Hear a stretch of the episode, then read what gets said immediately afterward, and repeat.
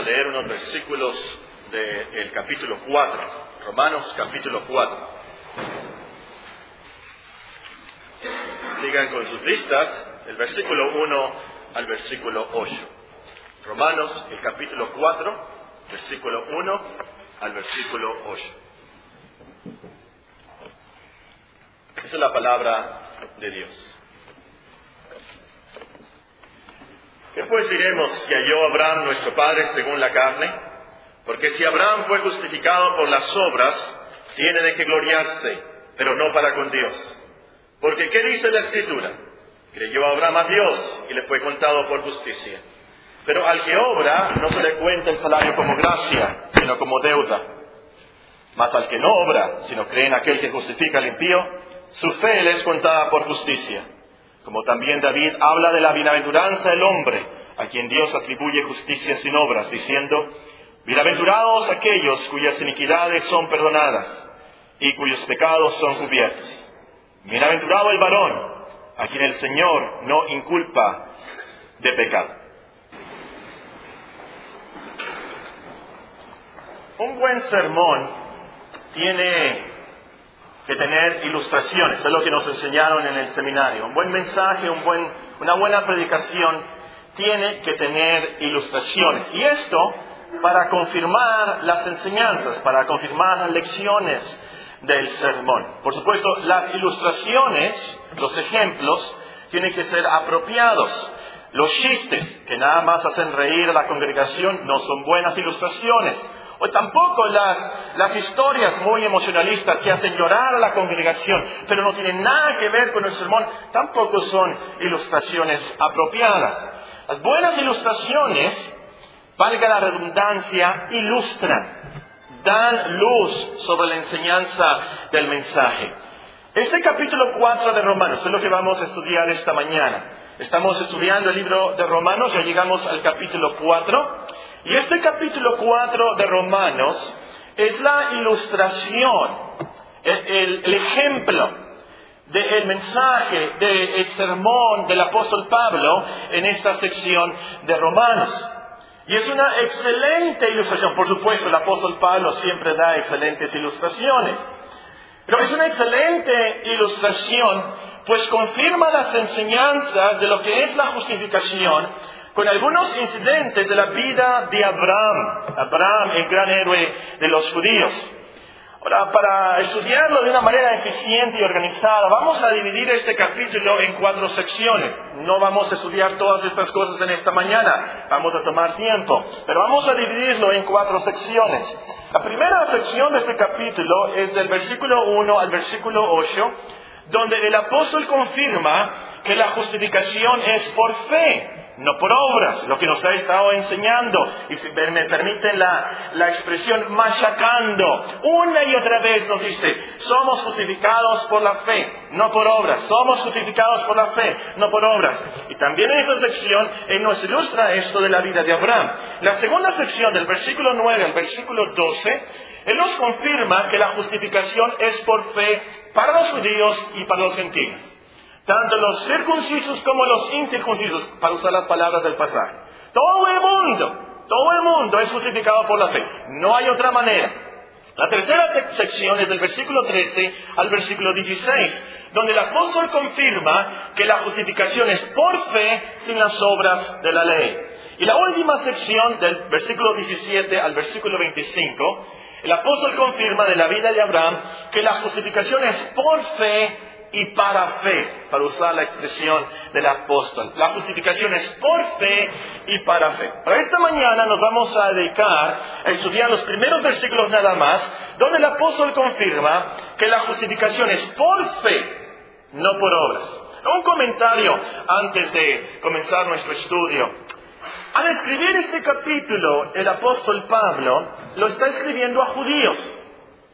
Él presuponía asumía, por supuesto, que los judíos conocían la historia de Abraham, lo cual a lo mejor no es cierto con nosotros. A lo mejor nosotros no conocemos la historia de Abraham.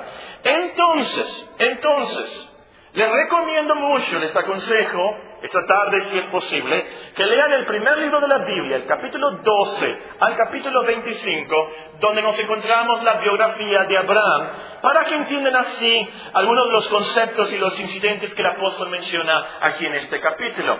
Génesis capítulo 12 al, capítulo 25. Es muy interesante esta sección, por supuesto, Génesis es el primer libro de la Biblia. Vamos a entender de dónde salieron los judíos, ¿Por qué dice el apóstol Pablo que pues diremos que yo, Abraham, nuestro padre, según la carne? Abraham tuvo un hijo que se llamaba Isaac, Isaac tuvo un hijo que se llamaba Jacob, y ahí vemos la historia de los judíos. Vamos a entender también por qué el Nuevo Testamento, el libro de Mateo, comienza con las palabras, este es el libro de la genealogía de Jesucristo, hijo de David, hijo de Abraham. ¿Por qué comienza así? Muy interesante también, si ustedes eh, leen esta historia, van a encontrarse de las raíces de los problemas de los palestinos contra los judíos en nuestros días. ¿Por qué los árabes odian a los judíos? ¿Por qué Irak, Irán, esos países? ¿Y por qué los árabes odian a los judíos? Realmente la raíz de todo esto está allí en Génesis 12 hasta el capítulo 25 en la historia de Abraham. Bueno, por supuesto, a lo mejor usted no puede leer todos los capítulos esta tarde, pero a través de las, estas próximas semanas le recomiendo que lean esos capítulos para que entienda mejor las lecciones que vamos a estudiar de Romanos 4. Muy bien, comencemos nuestro estudio en esta mañana. El primer versículo nos dice, Romanos 4, 1.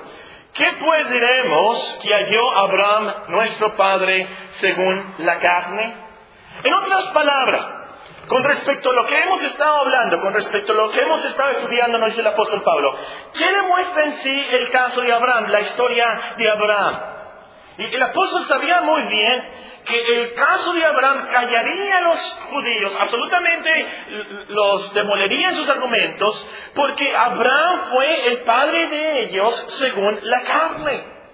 Y Abraham para ellos no tan solamente fue un gran patriarca, de ahí reciben todos los judíos, pero también fue un gran hombre de Dios. De hecho, es la única persona en toda la Biblia al cual se le describe como el amigo de Dios. Tenemos una historia en el Señor Jesucristo en Lucas 16, si no me equivoco, la historia de Lázaro y, rico, y el rico, ¿se acuerdan? Es muy interesante que el Señor Jesucristo nos dice que Lázaro se fue al cielo, pero no nos dice estas palabras. ¿Cómo nos dice el Señor Jesucristo que Lázaro se fue al cielo? Lázaro fue llevado al seno de Abraham. Usa expresiones judías de esa cultura, de ese tiempo, en cuanto a la gloria. Para los judíos lo máximo, lo máximo era llegar al cielo y estar con Abraham. Y por eso está esa frase allí. Ahora, el punto del apóstol aquí es cómo llegó Abraham al cielo realmente cómo fue aceptado Abraham por Dios, cómo, que, cómo fue que Abraham no fue condenado, sino que fue declarado justo por Dios. De eso está escribiendo el apóstol Pablo, por supuesto. ¿Cómo nosotros podemos ser considerados justos, inocentes por Dios? En la hora de la hora, Abraham le urgía ser justificado, ser declarado justo por Dios. A usted, a mí, esto es lo más urgente. En nuestra vida, es la prioridad número uno. A lo último, ¿cómo sé yo que Dios me declara a mí justo, inocente, que yo no voy a ser condenado? ¿Por qué? Ya estudiamos Romanos 1.18. Porque la ira de Dios se revela desde el cielo contra toda impiedad e injusticia de los hombres que detienen con injusticia la verdad. Y entonces aquí el apóstol llega a la conclusión. Si Abraham fue justificado por buenas obras, entonces, hermanos judíos, hay que hacer buenas obras. Pero si fue justificado por la fe, entonces hay que creer en Dios. Si nuestro padre Abraham, fíjense quién, el gran patriarca, fue recibido y aceptado y declarado justo por Dios por fe. Entonces nosotros también, hermanos judíos y hermanos cristianos, nosotros también vamos a ser recibidos por nuestra fe en Cristo. No hay otra alternativa. Pero el apóstol Pablo considera la primera alternativa en el versículo 2. Vean Romanos capítulo 4 y el versículo 2. Porque si Abraham fue justificado por las obras, tiene que gloriarse, pero no para con Dios. Si Abraham fue justificado, en otras palabras, si Abraham fue declarado justo por las cosas buenas que hizo, entonces tiene por qué estar orgulloso de que jactarse, pero no para con Dios. Ahora, hermanos, el apóstol aquí hace una suposición realmente imposible. Ahorita vamos a ver por qué es imposible. Pero hace una suposición para hacer su punto. Es como si yo les dijera, si yo me compro un Lamborghini, me lo voy a comprar rojo. Ahora, esa suposición, por supuesto, es imposible. Yo nunca en mi vida me voy a comprar un carro Lamborghini.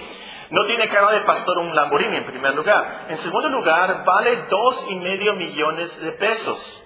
Y, se imaginan a un Lamborghini aquí en el llano, en los y en los topes.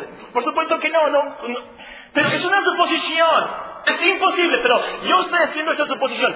Aquí el apóstol Pablo también hace esta suposición para hacer el punto que esto es imposible.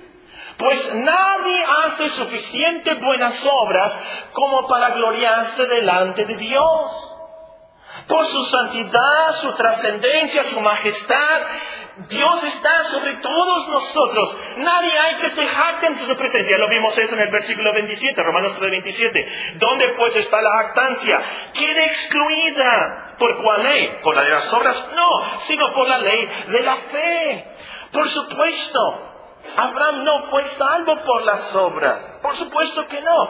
Abraham reconoció esto. Él sabía que había fallado mucho, que había pecado mucho contra Dios. Él sabía que no iba a ser salvo por sus buenas obras. ¿Por quién era él? Eh, él oró por Lot, antes de la destrucción de Gomorra y Soma. Si ven ustedes ahí Génesis, el versículo, capítulo 2, el capítulo 25, se van a encontrar con este incidente.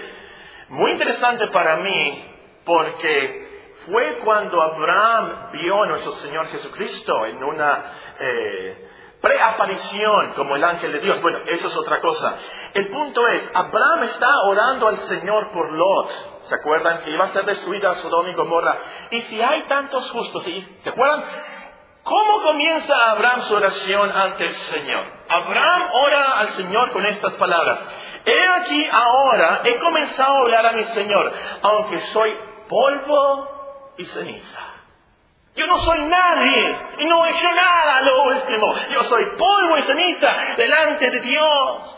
Por supuesto, entonces, Abraham no fue justificado por sus obras, por quién era él, por qué, había hecho él. Por supuesto que no.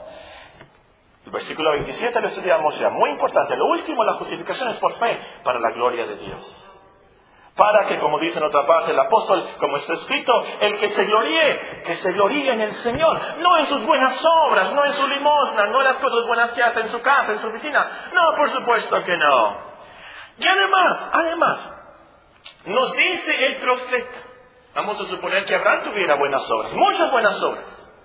El profeta nos dice, a lo último, delante de Dios estas obras son como trapos asquerosos, sangrientos, trapos llenos de inmundicia. Y sabemos por el capítulo 3 de Romanos que Abraham no fue justificado por obras porque no hay justo, ni aún uno. No hay justo, no hay uno solo bueno, delante de Dios no hay justo, ni a uno no. Todos nacimos en pecado, todos pecamos todos los días, incluyendo Abraham como vamos a ver esta tarde, a después el apóstol implica que Abraham a lo último delante de Dios fue un impío, un pecador. Pero estamos aquí en el versículo 2. Ahora, la suposición ni siquiera cuenta lo último, es imposible porque tenemos un registro divino de cómo fue justificado Abraham. ¿Cómo es que Abraham declaró, cómo es que Dios declaró a Abraham un hombre justo? Leemos en el versículo 3. Romanos 4.3. ¿Por qué? ¿Qué dice la Escritura? Vamos, voy a empezar a leer versículo 2. Porque si Abraham fue justificado por las obras, tiene de gloriarse, pero no para con Dios. ¿Por qué? ¿Qué dice la Escritura? Creyó Abraham a Dios y le fue contado por justicia. Creyó Abraham a Dios y le fue contado por justicia. Ahora, noten que el apóstol no escribe. Hermanos, ¿qué dice la tradición acerca de Abraham? ¿Cómo fue justificado Abraham según la tradición? No es lo que Pablo dice. Pablo no dice tampoco, hermanos, Eh, ¿Qué creía el rabí Gilel respecto a Abraham? ¿Cómo fue justificado? No dijo eso. ¿O qué dijo Gamaliel? No dijo eso. Pablo se va a la autoridad más alta de los judíos, eh, la autoridad más alta de todo el mundo, las Sagradas Escrituras, el Torah. Es lo que hace Pablo. Apela a la Escritura porque creía que este libro son las Sagradas Escrituras inspiradas por Dios. Y es lo que el apóstol siempre comprueba de las escrituras. La escritura dice, el salmista dice, como David también. Y a través de la Biblia nos encontramos esto. La autoridad lo último del cristiano es la palabra de Dios, la Biblia, la Sagrada Escritura. Y entre paréntesis, aquí está una aplicación entre paréntesis. Una lección muy práctica, hermanos. Hay que aprender a resolver nuestros problemas, nuestros argumentos, con qué dice la escritura.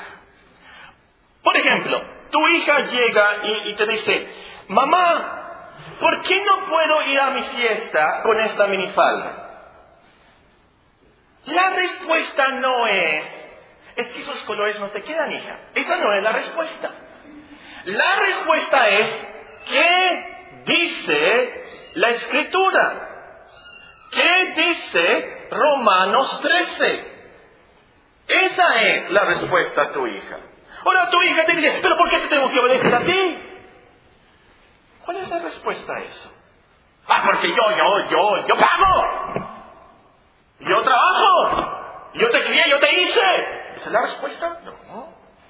La respuesta es, ¿qué dice la escritura? ¿Qué dice Dios, hija? ¿Qué dice Éxodo 20? Y eso tiene una aplicación a cada uno de nosotros. ¿Qué hago yo si mi esposo no es creyente? La esposa, el esposo no es creyente. ¿Cuál es mi actitud? ¿Cuál es mi responsabilidad a lo último? ¿Qué dice la Escritura? 1 Corintios 7, 1 Pedro 3. ¿Cómo le hago para resolver mis problemas de ansiedad? ¿Cómo le hago? ¿Me tomo un tafil luego, luego? Ya es la solución, el tafil para todos. ¿Me tomo? ¿Ya? La ansiedad, el temor, el miedo, ¿qué, hacemos como cristianos? En primer lugar, antes de correrle al médico, lo primero es, ¿qué dice la escritura? ¿Qué puedo hacer yo con este problema, esta angustia? Filipenses capítulo 4. Y a la hora de la angustia, a la hora del accidente, acuérdate, ¿qué dice la escritura? Y a la hora de la muerte, como dice el himno, ¿verdad? Acuérdate, ¿qué me va a pasar? ¿Qué dice la escritura para el cristiano a la hora de la muerte? A la hora de la sombra de la muerte. ¿Qué dice la escritura? Hermanos, nosotros creemos, como dice un librito de doctrina, que el consejo completo de Dios tocante a todas las cosas necesarias para su propia gloria y para la salvación y vida del hombre está expresamente expuesto en las escrituras o se puede deducir de ellas por su buena y necesaria consecuencia. Entonces, hermanos, hay que conocer las escrituras. Hay que conocer las promesas de Dios. Hay que leerlas. Hay que meditar en ellas. Y te conviene. ¿Te conviene saber la respuesta de Dios a los problemas de tu vida familiar? ¿Te conviene saber qué te va a pasar a ti después de la muerte como cristiano? ¿Qué puedo hacer? ¿Qué puedo pensar? Pero sobre todo, sobre todo, urge, urge, te urge que sepas cómo es que yo puedo ser perdonado, cómo es que yo puedo ser justo delante de Dios. Tantas cosas malas que he hecho en mi vida, tan débil que soy, tan incrédulo. ¿Cómo le hago a lo último? Urge, te urge que sepas cómo ser salvo. Y por supuesto, lo mejor, a lo último, urge que tú sepas cómo agradar y glorificar a Dios. Porque de eso se trata la vida. La vida no se trata de tu vida y tus problemas y tus angustias. La vida a lo último se trata Dios, su gloria. Entonces, hermanos, que a ninguno de nosotros se nos condene por las palabras del Señor, erráis, erráis, ignorando las escrituras y el poder de Dios. Muy bien, vamos a volver entonces a lo que nos dice el apóstol. ¿Cuál es el punto del apóstol aquí? Según las escrituras, ¿qué dice la escritura? ¿Cómo fue justificado Abraham? ¿Cómo es que Dios declaró a Abraham justo? Bueno, el apóstol cita aquí a Génesis capítulo 15, versículo 6. ¿Qué dice la escritura? Génesis 15, 6 nos dice que creyó Abraham a Dios y le fue contado por justicia. En otras palabras, Abraham tuvo fe en Dios y eso le fue acreditado por justicia. Ahora, hay tres palabras claves en esta frase, y es lo que vamos a ver esta mañana, con esto vamos a terminar. Pero hay tres palabras claves en esta frase. Creyó Abraham y le fue contado por justicia. La primera palabra clave es creyó. Es interesante notar que esta es la primera vez que se menciona la fe en la Biblia. Es la primera vez que se menciona el creer en la Biblia. Abraham creyó a Dios. Ahora, esto no significa que Abraham creyó que Dios existía. Es mucho más que eso. Hay muchos hombres que creen que Dios existe. Pero eso no los salva, no los convierte, no los hace justo delante de Dios. Hay muchas personas que creen que Dios existe. Si nosotros leemos Génesis capítulo 12 al capítulo 25, vamos a descubrir qué es lo que creyó Abraham. Abraham creyó a Dios, la tierra prometida, esa promesa, Dios le prometió la tierra de Israel. Dios le prometió a Abraham un hijo propio. Dios le prometió a Abraham que él tendría una gran descendencia, como el número de las estrellas en el cielo, como la arena en la playa del mar, le dice. Aprendemos, por supuesto, también que Dios le dio la promesa que de su simiente, de la semilla, de la simiente de Abraham, todo el mundo sería bendecido. Ahora, eso es lo que quiero que vean. Gálatas capítulo 3. Vamos a, a leer unos versículos en Gálatas capítulo 3. Abraham creyó a Dios. Significa que Abraham creyó el Evangelio. Significa que Abraham creyó en Cristo, así como nosotros. Véanlo, yo no lo digo, dice San Pablo, Galatas capítulo 3, y nos dice el versículo 8. Y la escritura, una vez más, el apóstol se va a la autoridad suprema, la escritura. Y la escritura previendo que Dios había de justificar por la fe a los gentiles, dio de antemano la buena nueva, dio de antemano el Evangelio a Abraham. ¿Cuándo le dio Dios el Evangelio a Abraham? Cuando le dijo, en ti serán benditas todas las naciones. Ustedes pueden leer los siguientes versículos, vean el versículo 16, a lo último, ¿de qué se trataba esa promesa? ¿Quién era esa simiente? ¿Cómo sería bendito todo el mundo por Abraham? Ahora bien, Abraham fueron hechas las promesas y a su simiente. No dice y a las simientes como si fuera plural, como si hablase de muchos, sino como de uno. Y a tu simiente, la cual es Cristo. Abraham supo del Evangelio. Abraham supo de Cristo, nos dice el apóstol. Entonces, cuando dice en Génesis 15, 6, y creyó Abraham a Dios, él creyó las promesas del Evangelio. Él creyó las promesas de Cristo. Por eso fue justificado. Hoy estudiamos algo de esto. El domingo pasado, al meditar en las palabras del Señor a los judíos, ¿se acuerdan? Abraham, vuestro padre, se gozó de que había de ver mi día y lo vio y se gozó. ¿Por qué se gozó Abraham? Porque él fue declarado justo, perdonado por los méritos de Cristo y él supo que Cristo venía. Él lo vio en el futuro, por supuesto. Ahora nosotros lo vemos en el pasado, pero es lo mismo. Y ese es el punto del apóstol. Abraham fue salvo por su fe en Cristo, no por sus buenas obras. Adán, Abel, Abraham, los del Antiguo Testamento fueron salvos por su fe en Cristo, de la misma manera que nosotros. Algo práctico en cuanto a esto. Hay que creer entonces, hermanos, las promesas de Dios. Hay que creer en Dios y, su poder su omnipotencia para cumplir todo lo que Él nos dice en su palabra.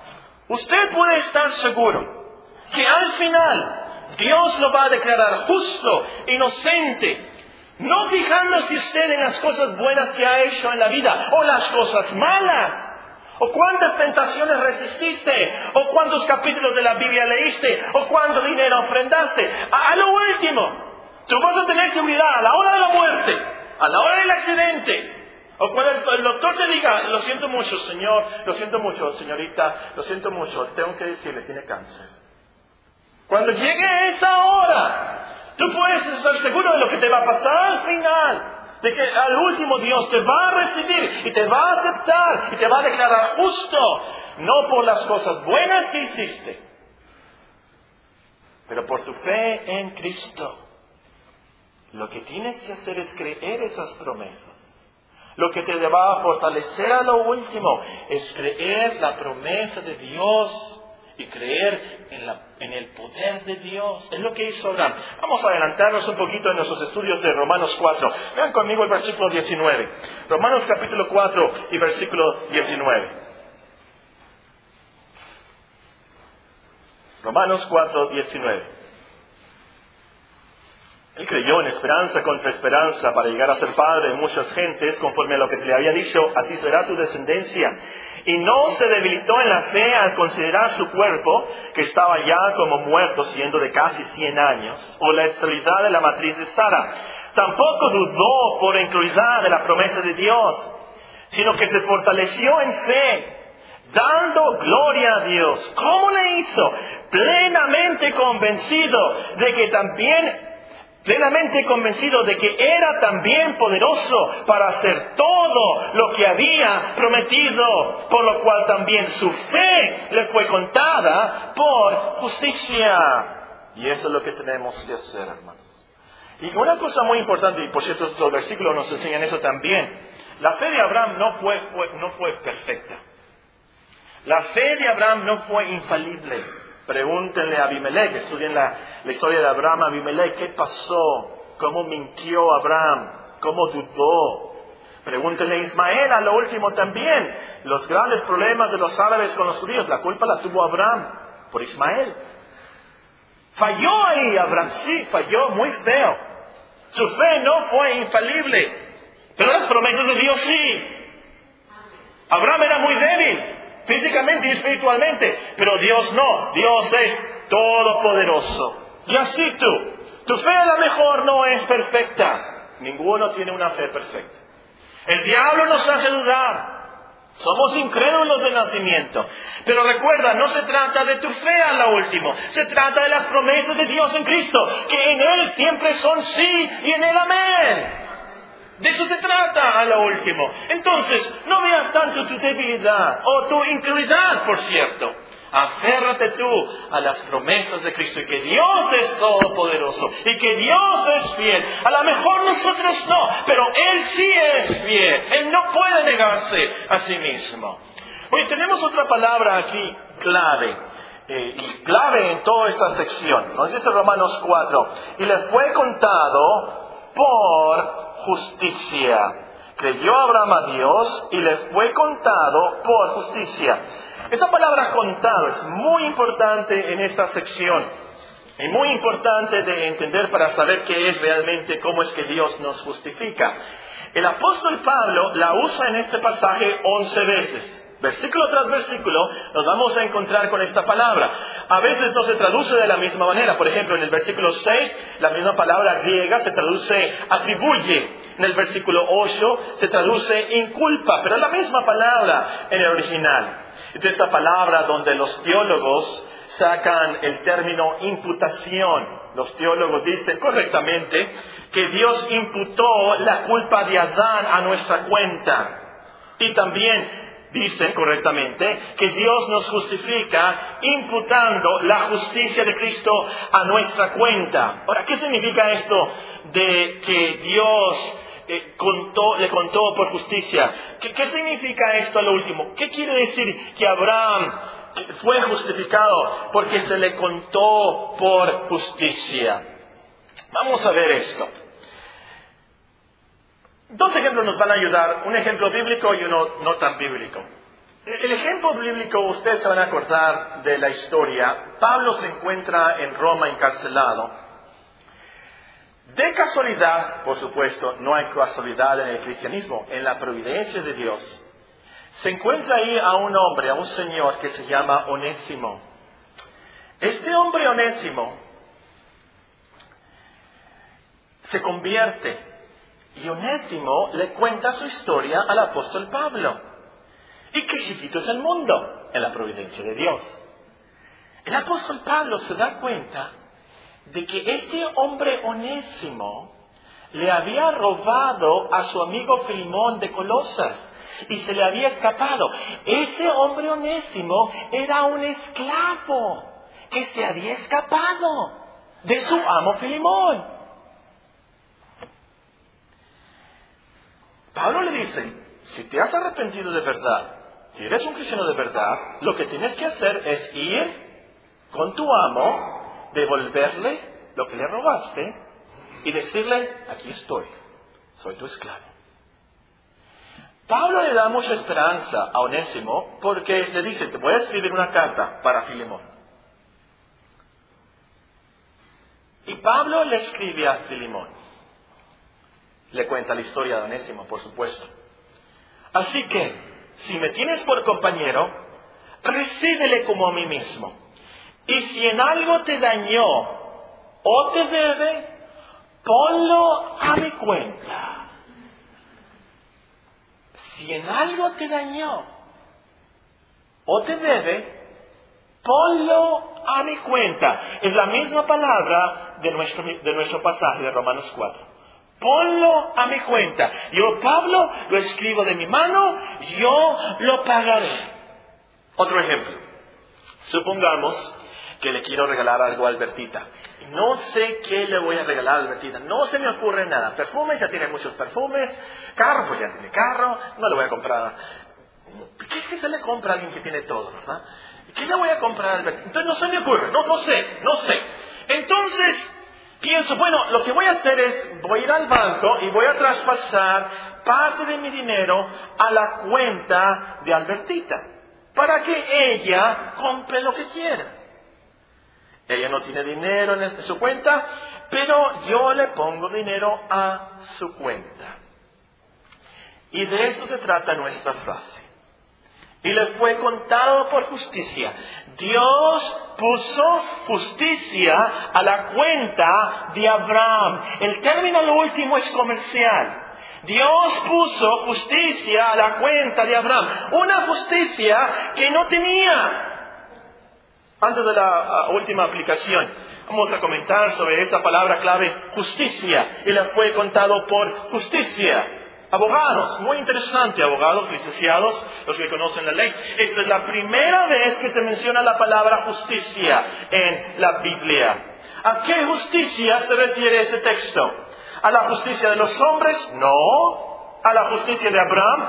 No, por supuesto que no. Se refiere a la justicia de la cual Pablo nos está escribiendo en el libro de Romanos. Este es el tema principal de Romanos y de la Biblia, por supuesto. La justicia de Romanos 1.16 porque no me avergüenzo del Evangelio, Romanos 1.16, porque es poder de Dios para salvación a todo aquel que cree, al judío primeramente y también al griego, porque en el Evangelio la justicia de Dios se revela, es la justicia de Dios por fe y para fe, como está escrito, mas el justo por la fe vivirá. Romanos 3.21 nos dice, Romanos capítulo 3 y versículo 21. Pero ahora, aparte de la ley, se ha manifestado la justicia de Dios, testificada por la ley y por los profetas. La justicia de Dios por medio de la fe en Jesucristo, para todos los que creen en Él, porque no hay diferencia, por cuanto todos pecaron y están destituidos de la gloria de Dios, siendo justificados gratuitamente por su gracia, mediante la redención que es en Cristo Jesús, a quien Dios puso como propiciación, como sacrificio para calmar la ira de Dios, como propiciación por medio de la fe en su sangre, para manifestar su justicia a causa de haber pasado por alto en su paciencia los pecados pasados, con la mira de manifestar en ese tiempo su justicia a fin de que Él sea el justo y el que justifica al que es de la fe de Jesús. Entonces, justicia en nuestro texto se refiere a la gloriosa justicia que Dios nos da en Cristo. Dios puso la cuenta de Abraham la justicia de Cristo, no la justicia de ningún hombre. Y esto es lo glorioso del Evangelio. Estas son las buenas noticias del Evangelio, valga la redundancia, que nosotros tenemos la justicia de Cristo a nuestra cuenta. Por eso Dios nos puede declarar inocentes justos. Por eso dice otro profeta, el Señor, justicia nuestra. Abraham creyó a Dios. Confió en las promesas del Mesías que venía. Dios entonces puso a la cuenta de Abraham la justicia de Cristo. Y si Abraham le debía algo a Dios, si Abraham había pecado contra Dios, Él puso eso a la cuenta de Cristo. Y por así decirlo, si me permite, con respeto lo digo. Así como Pablo le dijo a Filimón, yo Pablo lo escribo de mi mano, yo lo pagaré. Cristo le dice al Padre, pon sus pecados a mi cuenta. Yo lo pagaré. Yo lo escribo con mi propia sangre. Yo lo pagaré. Y esa es la salvación del cristiano. Esa es la justificación. Más de esto después, Dios mediante. Pero lo que quiero que entendamos en esta mañana, en esta mañana, es que Dios puso a la cuenta de Abraham la justicia de Cristo. No hizo que Abraham fuese perfecto. Escuchen bien. No hizo que Abraham fuese perfecto. No, no, no, no. Justificación no significa hacer justo. Significa declarar justo. No hizo Abraham perfecto pero sí puso a su cuenta la justicia perfecta de Cristo.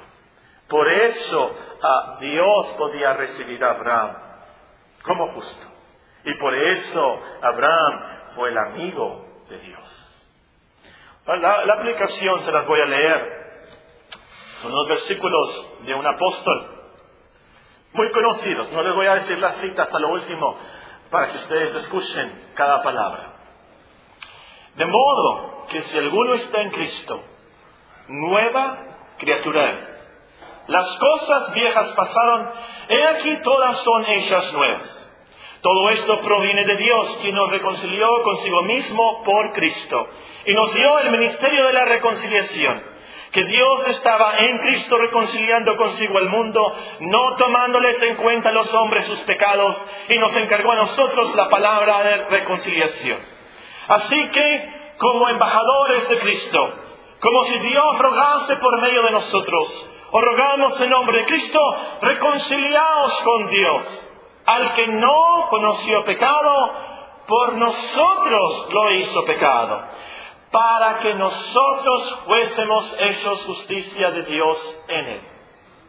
Al que no conoció pecado, a Cristo, por nosotros lo hizo pecado en el Calvario, para que nosotros fuésemos hechos justicia de Dios en él. Así pues nosotros como colaboradores suyos os exhortamos también a que no recibáis en vano la gracia de Dios. Porque dice, en tiempo aceptable te he oído y en día de salvación te he socorrido. He aquí ahora el tiempo aceptable. He aquí ahora el día de salvación. Hoy, hoy, hoy, cree las promesas de Cristo. Y antes de salir de estas puertas, tú te arrepientes y crees en Él, Dios te declara justo. Oremos.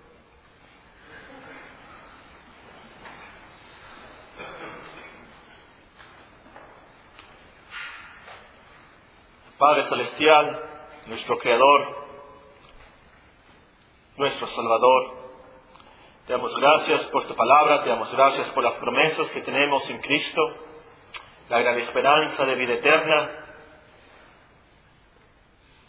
la esperanza que tenemos que lo último nos va a declarar justos, inocentes, por lo que Cristo hizo por nosotros. Ayúdanos a entender y emocionarnos con estas palabras del Evangelio. Injértalas, inyectalas, ponlas en nuestros corazones. Y todo para tu gloria. En Cristo Jesús. Amén.